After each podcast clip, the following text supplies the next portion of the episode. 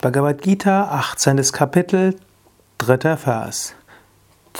Tyajyam dosha vad ityeke karma prahurmani shinaha yajna dana tapa karma natvajyam iti cha pare. Krishna, der Lehrer, spricht. Manche Philosophen sagen, Handlung müsse insgesamt als ein Übel aufgegeben werden. Andere hingegen sagen, dass Opferhandlungen, Geben und Askese aufgegeben werden sollten. Karma und Tyaga sind zwei Worte, die in der Bhagavad Gita immer wieder auftauchen, gerade in den ersten und den letzten Kapiteln der Bhagavad Gita. Karma heißt sowohl Handlung als auch Konsequenz der Handlung. Karma heißt Tat, Karma heißt das Gesetz von Ursache und Wirkung. Karma heißt das Ergebnis der Handlung. Gut, und man findet Schriften, die eben sagen, Karma gilt es zu vermeiden. Jetzt, was heißt es, Karma gilt es zu vermeiden? Gut, Karma heißt, wir sollten so handeln, dass wir kein neues Karma schaffen, dass wir nicht insbesondere andere verletzen und anderen ein Schlechtes zufügen. Und was natürlich auch heißt, wenn wir andere verletzen, dass wir selbst neues Karma bekommen. Auch jede wunschbehaftete Handlung führt auch wieder zu Karma. Wenn man eine Handlung tut, nur um etwas dafür zu bekommen, dann schafft das neues Karma. In diesem Sinn ist wichtig, dass wir Karma aufgeben.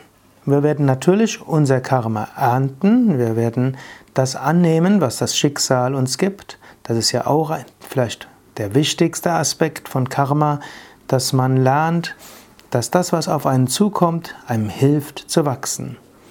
Wenn heute dir etwas passiert oder passiert ist, dann frage dich, was kann ich daraus lernen? Welche Lektionen stecken in dem, was heute geschehen ist?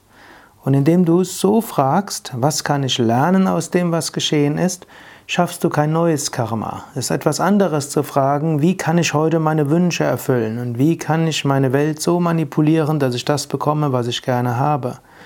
Und hm, damit schaffst du neues Karma. Damit schaffst du Erwartungen. Damit verhinderst du die Wahrnehmung des Göttlichen. Wenn du dagegen überlegst, oh Gott, sage mir, was meine Aufgabe ist, Sage mir, wie ich zum Höchsten komme. Sage mir, was ich tun kann.